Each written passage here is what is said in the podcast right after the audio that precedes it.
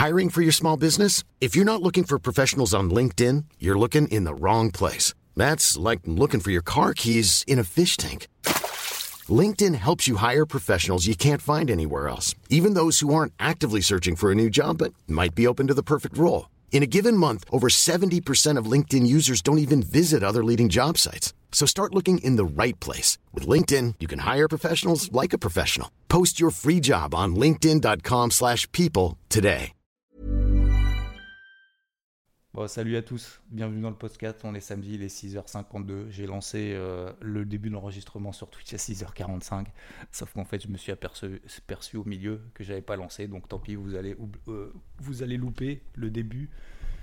Où j'expliquais justement le NFP qui était supérieur aux attentes, que c'était accessoire et que les taux à 10 ans étaient en train de rebaisser et que on était toujours sur des gros niveaux sur les marchés américains, alors qu'en Europe c'était beaucoup plus compliqué avec notamment bah, le CAC, le DAX qui ont perdu entre 4 et 4,5 euh, c'était vendredi, jeudi on avait perdu 2,5 et que les indices américains tenaient. Voilà, j'ai résumé en 30 secondes ce que j'ai raconté en 5 minutes, du coup ça vous fait économiser 5 minutes de votre vie. c'est pas plus mal. Donc euh, ces indices américains finalement ont toujours tenu et du coup c'est pour ça que j'ai privilégié ça. Alors ça monte pas mais ça baisse pas non plus, c'est pour ça que j'ai privilégié plutôt les indices américains. Et je me suis battu, vous le savez peut-être, encore sur le Dow Jones. Euh, c'était euh, bah, vendredi soir, en fait. Vendredi soir, justement, ces fameuses zones ont tenu sur les indices américains. Donc, soit on tient le plan, on, les, on le met en application, soit on regarde, on commente et on laisse passer le train. Voilà, encore un. Donc, euh, pour le moment, les indices américains tiennent, donc j'ai continué à travailler à l'achat. Donc, je suis rentré à un dernier achat en fin de semaine en disant, ok, si ça tient, cette zone encore des 33 000, 33 300 sur l'indice de Jones et que ça relance, eh ben je paye. Voilà, je paye. Donc j'ai payé, vous le savez si vous êtes sur IVT, 33 611. 33 611. Pourquoi? Parce que c'est un signal, etc. Peu importe. ok? Et à ce moment-là, en fait, bah, j'ai un plan, hein. j'ai un plan d'invalidation, je vois que ça tient les 33 300, c'est en train de relancer, je paye un peu tardivement parce que le but c'est aussi de partager sur UET des trades aussi pour celles et ceux qui n'ont pas le temps d'être suivis et qui ne sont pas H24 derrière les écrans et un minimum de réactivité. Ok, L'invalidation c'est très simple, c'est si on devait repasser sous les plus bas du jour, donc c'est en gros c'est 33 400, 33 300, si on repasse là en dessous, bon bah je sors, je sors le trade, j'ai eu tort, je prends ma perte, terminé, je passe à autre chose, sachant qu'en plus c'est le week-end. D'accord? Donc le vendredi soir, bien évidemment, à 18, 19h, 20h, on sait que 2 h 3 h après, c'est le week-end. Et euh, on va pas prendre de décision en disant euh, c'est sûr il va, il va y avoir une désescalade, c'est sûr il va pas y avoir de désescalade. Donc là c'est un pari, d'accord? C'est 50-50. Je suis pas là pour faire un pari, je suis là pour essayer de travailler des signaux que me donnent les marchés dans des tendances de marché avec des notions de surperformance, sous-performance comme on vient de le voir. Donc 3611, voilà, ça tient, ça tient, il se passe une heure, deux heures, et qu'est-ce qui se passe en fait? Fin de séance, bah, ça prend pas en fait. Hein. On est sur 33 400, j'attends tranquillement les 22 heures. 21h57, ça commence à exploser. 21h, je sais plus 54, enfin bref, peu importe. 5-10 euh, minutes avant la clôture. Le Dow Jones s'emballe. On, il prend euh, quand même quasiment 300 points. Il prend quasiment 300 points. Et puis, euh, et puis en fait, bah, tout simplement, je clôture ma position léger vert. Bah, c'est mieux que moins 200 points. Hein. Euh, léger vert, à plus 10, 20 points, peu importe, on s'en fout, mais en gros léger vert. Et puis je passe à autre chose. Donc tout ça pour dire, euh, déjà, bon, m'en suis bien sorti, j'aurais pu clôturer à moins 200 points, euh, peu importe, mais tout ça pour dire que les indices américains tiennent quand même beaucoup mieux que les indices européens. Et donc je vais continuer un petit peu dans cette, dans cette ligne-là, très probablement la semaine prochaine. En fait, c'est pas que je, je suis convaincu que ça va monter, c'est juste qu'en fait le marché me montre qu'il tient, qui tente de relancer et que les indices américains surperforment par rapport aux indices européens. Par contre, il y a un truc aussi que je voulais ajouter, c'est que si effectivement la situation se détend en Ukraine, euh, donc je sais pas s'il y a des pourparlers, s'il y a des, discussions, des négociations et qu'en gros il y a le drapeau blanc qui est hissé, c'est que les indices européens vont beaucoup plus, parce que vous savez que du coup l'élastique est beaucoup plus tendu en Europe qu'aux États-Unis, d'accord, comme on l'a vu sur les marchés si jamais il y a une désescalade, l'élastique, il va se détendre, bien évidemment, beaucoup plus vite, à votre avis, sur les indices européens ou sur les indices américains? Sur les indices européens.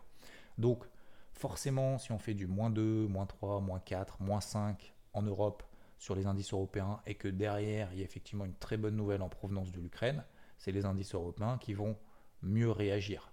En attendant, c'est les indices américains qui tiennent le mieux. Donc pour le moment, je préfère en fait travailler ces, trucs-là. Alors pour autant d'ailleurs, et vous l'avez peut-être reçu euh, sur le CAC, j'ai une grosse zone sur les 6150. Alors j'avais une première zone sur 6004, on l'a, on l'a travaillé quelques jours, derrière on l'a traversé. Vendredi, séance catastrophe, on perd quasiment 5% sur le CAC, 4,97%. On traverse cette zone des 6150 points. ok donc ça, c'était quand même les plus bas du mois d'avril et du mois de mai. Et, on l'a traversé, il n'y a eu aucune réaction. Aucune réaction horaire, H4, tout ce que vous voulez. Et en fait, ce que j'avais fait du coup en début de journée, c'est que je m'étais placé justement une alerte sur les à peu près 6190 sur le CAC, en partant du principe que si cette zone devait tenir, ok, c'est une première étape. Deuxième étape, il faut que le marché me montre qu'il a envie de, de, de, bah, de, relancer finalement sur cette zone-là. Et troisième chose, bah, du coup, ça me permettrait d'avoir un niveau d'invalidation relativement clair. Le problème, c'est que la deuxième et la troisième étape, on n'a pas eu lieu. C'est-à-dire que ça a tenu, mais derrière, il n'y a pas eu de relance, même en données H4. Donc du coup, bah, je l'ai laissé filer tout simplement. donc peut-être que ça ne sera pas le cas en début de semaine prochaine, mais pour le moment, c'est le cas. Donc les indices européens sous-performent les indices américains. Ensuite, on a l'or, l'argent. Bon bah voilà, hein, le silver, je vous saoule, je vous saoule, je vous saoule depuis quand même pas mal de temps. Je pense que j'ai bien fait de vous saouler. Euh, notamment pour celles et ceux qui ont suivi, même pour la pédagogie en fait, même si vous n'êtes pas dedans, c'est le fait, de comprendre que lorsqu'une tendance est en place et lorsqu'on a commencé à attraper une tendance, le but c'est pas de l'attraper au départ. Alors, on l'a attrapé depuis le départ, depuis, euh, depuis le mois de septembre, donc ça fait quand même quasiment six mois. Euh, tant mieux, d'accord? Mais on n'est pas obligé de l'attraper dès le départ. Et une fois que la tendance est partie, et eh ben, tant que ça s'invalide pas, on y va. Tant que ça s'invalide pas, on y va. Tant que ça donne des signaux positifs dans notre sens, on y va, on y va, on y va. Donc, plusieurs renforts. Le gros objectif, vous vous souvenez, 25-77. Alors là, on avait un premier objectif ici, mais on a renforcé depuis à deux reprises au-delà du premier gros objectif, parce qu'en en fait, le silver nous donne à nouveau des signaux positifs, et on y va, on y va, on y va. Donc là, il y a eu un gros allègement de fait, en fait, me concernant avant le week-end, parce que je ne sais pas ce qui peut se passer, et une position pleine, tenue, pour viser au moins les 26,50. 26,47, vous vous souvenez, c'est le gros objectif que je m'étais fixé depuis tout en bas. Voilà, donc ça continue. Euh, je me calme un petit peu sur ces zones-là, mais en gros, pour le moment, ça continue. Il n'y a pas de raison que ça s'inverse. En tout cas, il n'y a pas de signaux inverses. L'or s'envole de manière assez hallucinante. On est quasiment sur les plus hauts. Il bougeait plus depuis deux ans, quasiment. L'or ne bougeait quasiment plus depuis deux ans. Et là, bah, ça a réveillé. Euh, début février, il s'est réveillé et il continue, à votre avis, dans quel sens? Eh ben dans le sens de la tendance de fond. On a eu une longue phase de latérisation, donc encore une fois, qui a, duré quasiment deux ans. Et dans ces cas-là, qu'est-ce qui se passe? Plus de probabilité sur, dans le cadre de ces tendances, lorsqu'on a une tendance précédente haussière, plus de chances de sortir dans le sens de la tendance précédente que l'inverse. Donc au moins dans ces cas-là, on travaille les zones basses. J'ai préféré travailler le silver parce que il me parlait plus et parce qu'en fait la zone était beaucoup plus travaillée depuis ces derniers mois que l'or. Voilà, l'or est revenu qu'une seule fois sur les 1660 et après il s'est raté au-dessus des 1750. Donc vous voyez qu'il y a eu un décalage quasiment de 100 dollars entre les plus bas et euh, le niveau où il s'arrêtait, alors que sur le silver en fait c'était tout con. Voilà, donc vu que je suis un peu bête, j'ai préféré travailler tout simplement le, le, plus simple, le plus efficace, donc j'ai travaillé le silver, voilà, tout simplement. Euh, concernant l'eurodoll, alors ça j'ai essayé aussi de mettre le doigt là-dessus pour ceux qui font partie d'IVT. Euh, pourquoi? Parce qu'en fait l'eurodoll est dans une tendance baissière depuis 9 mois. Depuis 9 mois il est en tendance baissière et je l'ai shorté sur les 1,1095. Ici ça semblait complètement fou de le shorter là, c'était le plus bas annuel, ça fait que baisser, que baisser. À un moment donné, arrête n'importe quoi, tu vas te choper le point bas, tu vas te faire éclater. Et ben regardez la preuve, derrière on a perdu combien? On a perdu 200 pipes on a fait 1,0890. On a perdu 200 pions. Et regardez cette tendance horaire tout au long justement de cette semaine. Et depuis que je l'ai shorté comme un, bête, comme un abruti, on aurait pu se dire ça sur les 1,1095 ici. Et eh bien regardez en horaire, ça fait que baisser, que baisser, que baisser, que baisser. Donc, moi ma question, posez-vous cette question. Est-ce que c'est plus facile de travailler dans, une dans le sens d'une tendance bien identifiée, même si c'est tardif ou pas, ou est-ce que c'est plus intéressant d'essayer de trouver le point de retournement de cette tendance? Où est-ce que l'eurodoll peut s'arrêter? Je me mets en données ici mensuel 1,04, 1,07, c'est les plus bas de 2015, 2016, 2017, 2020, 2014. Depuis 2015, c'est vraiment une grosse zone entre 1,04 et 1,07. Donc c'est cette zone-là que je vais commencer à travailler à l'achat. Donc c'est pour ça que moi je voulais simplement en fait, c'est pas forcément faire un trade exceptionnel. Déjà c'est pas mon, objectif déjà à la base, mais c'est simplement en fait de, de, vous partager en fait certaines choses, certaines évidences qui en fait n'en sont pas une n'en sont pas une parce que je sais qu'il y en a beaucoup qui essayent de se dire bon bah ça a beaucoup baissé donc à un moment donné ça va remonter donc j'essaye d'acheter d'acheter d'acheter d'acheter d'acheter alors qu'en fait faut faire vendre vendre vendre vendre dès qu'on a des signaux en fait dans le sens de cette tendance. Salut Steph qui vient de me follow sur Twitch. Euh, vous voyez donc ça c'est ça c'est vraiment très important. Et euh, donc globalement bah, pour conclure en gros un bah, je vais continuer à travailler les indices américains pour le moment. Si malheureusement il n'y a pas de bonnes nouvelles ce week-end. S'il y a une bonne nouvelle ce week-end, bah, très probablement les marchés européens vont ouvrir à plus 4, plus 5 et que ça va être du coup très délicat de chercher des achats, mais il faudra quand même en chercher.